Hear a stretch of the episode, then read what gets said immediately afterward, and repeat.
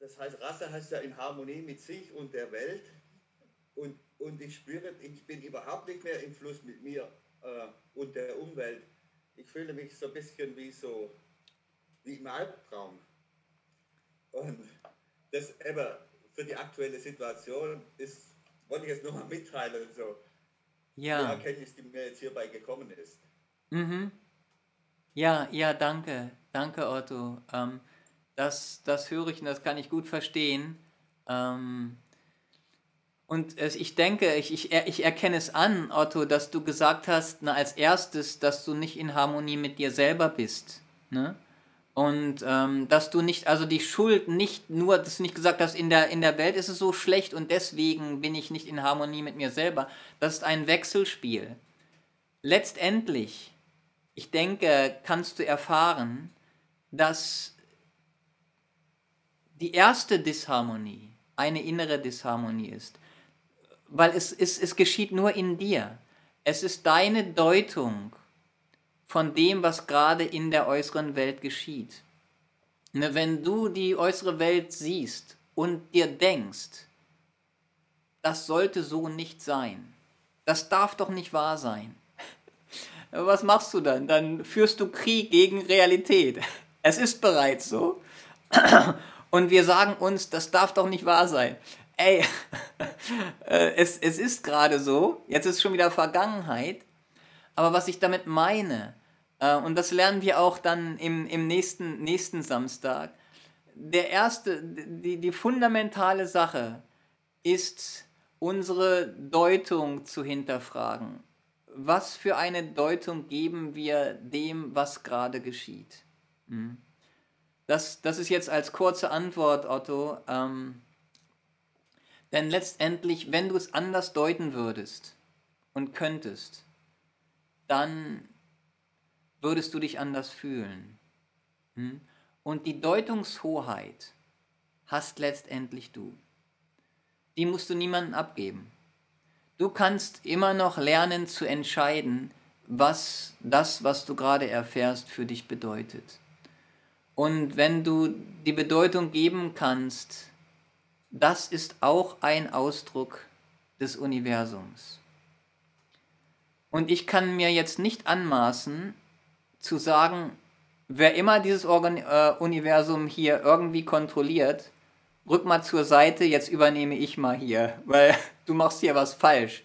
Jetzt übernehme ich das Ruder auf diesem Planeten und jetzt geschehen die Sachen so, wie ich das will. Dann wird alles in Ordnung sein.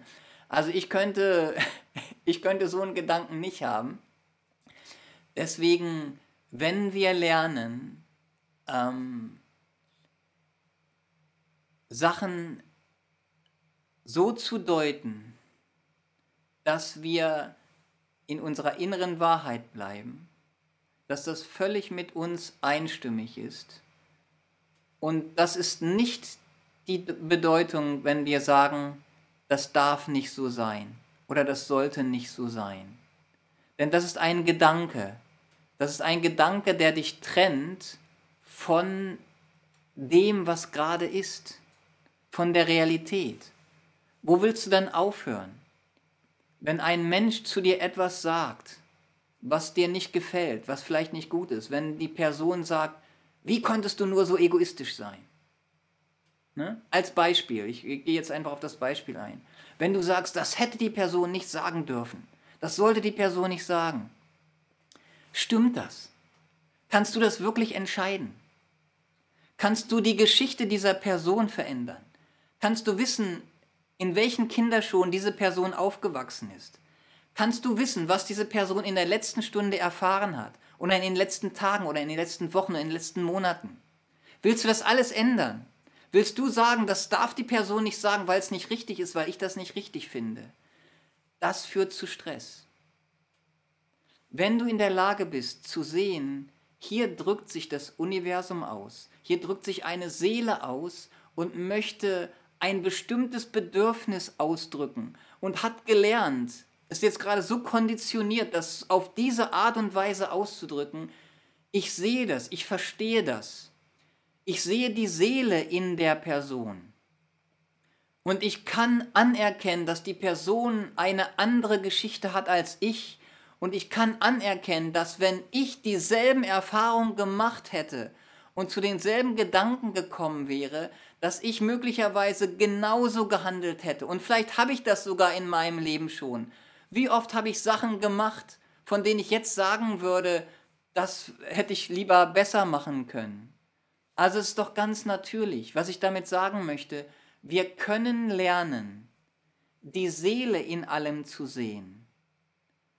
Und wenn das, was gerade in der Gesellschaft geschieht, ein Zusammenspielen ist von den Handlungen von so vielen Seelen, dann kann ich doch anerkennen, dass hier etwas geschieht, was, was das Universum, dass das Universum gerade sich so entwickelt.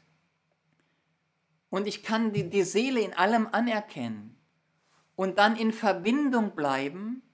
Und dann bin ich, bleibe ich, Otto, in meiner Erfahrung bleibe ich dann in Harmonie mit mir, in Harmonie mit meinem Selbst und kann dann viel besser beitragen zur Veränderung, zum Wohl anderer, zum Lindern des Leidens anderer, aber doch nicht, ich kann doch viel schlechter zum, zur Verbesserung der Gesellschaft beitragen, wenn ich selbst darunter leide und nicht in der Lage bin, in meiner inneren Harmonie und in meiner tieferen Wahrheit zu bleiben und aus dieser Wahrheit und Harmonie und Liebe heraus dann mich auszudrücken.